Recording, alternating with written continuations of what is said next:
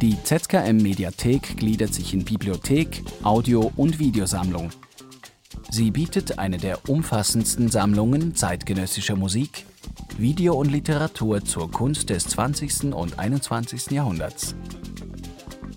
In einer Datenbank können alle Bestände vor Ort oder über das Internet recherchiert werden. In der Mediathek und im Museumshop finden Sie auch die vielfältigen Publikationen des ZKM. In Zusammenarbeit mit renommierten Verlagen wie etwa der MIT Press oder dem Hatje Kanz Verlag entstand zu jeder Ausstellung ein Katalog. Darüber hinaus produziert das ZKM Print- und Multimedia-Publikationen zu aktuellen wissenschaftlichen Themen. Wir befinden uns hier in der öffentlichen Videosammlung des ZKMs, äh, die ungefähr 600 Titel umfasst. Dazu kommen dann noch einmal 660 Titel des Videomagazins Infermental aus den 80er Jahren. Weiterhin haben sie Zugriff auf rund 600 Titel der Preisträger des Internationalen Medienkunstpreises.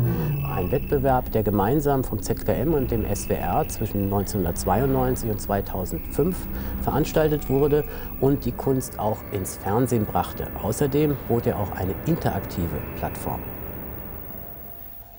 Neben dem visuellen, den Videos, gibt es aber auch musikalisch noch etwas zu entdecken, nämlich das Musikarchiv Idiama. Es umfasst 569 Titel der frühen Werke der elektroakustischen Musik. Gemeinsam mit der Stanford University haben wir es uns zum Ziel gemacht, diese wichtigen Werke vor dem Verfall zu bewahren und der Öffentlichkeit zu erschließen. Ein weiterer Schwerpunkt der Mediathek ist die digitale Aufbereitung verschiedener Medienarchive für die Forschung.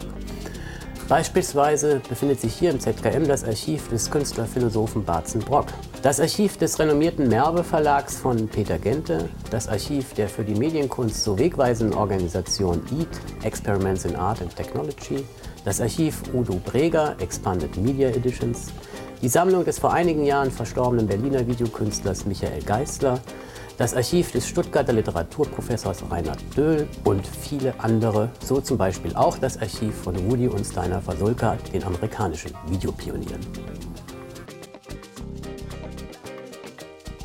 Die Archive befinden sich auf geradezu vorsintflutlich anmutenden Datenträgern und müssen digitalisiert und aufbereitet werden. Und dazu wurde 2004 das Labor für antiquierte Videosysteme eingerichtet. Alle antiquierten Videoformate können hier abgespielt werden und in bester Qualität auf ein zeitgemäßes Archivsystem transferiert werden. Nicht nur Gemälde, auch Videobilder können restauriert werden. Eine spezielle Software ermöglicht die Retusche von Bildfehlern. So werden diese wichtigen Zeitdokumente für die Zukunft gesichert. Es ist aber weiterhin auch wichtig, dass eine Gesellschaftstheorie dann schließlich zu einem Konsensus im äh, Vorgehen führt.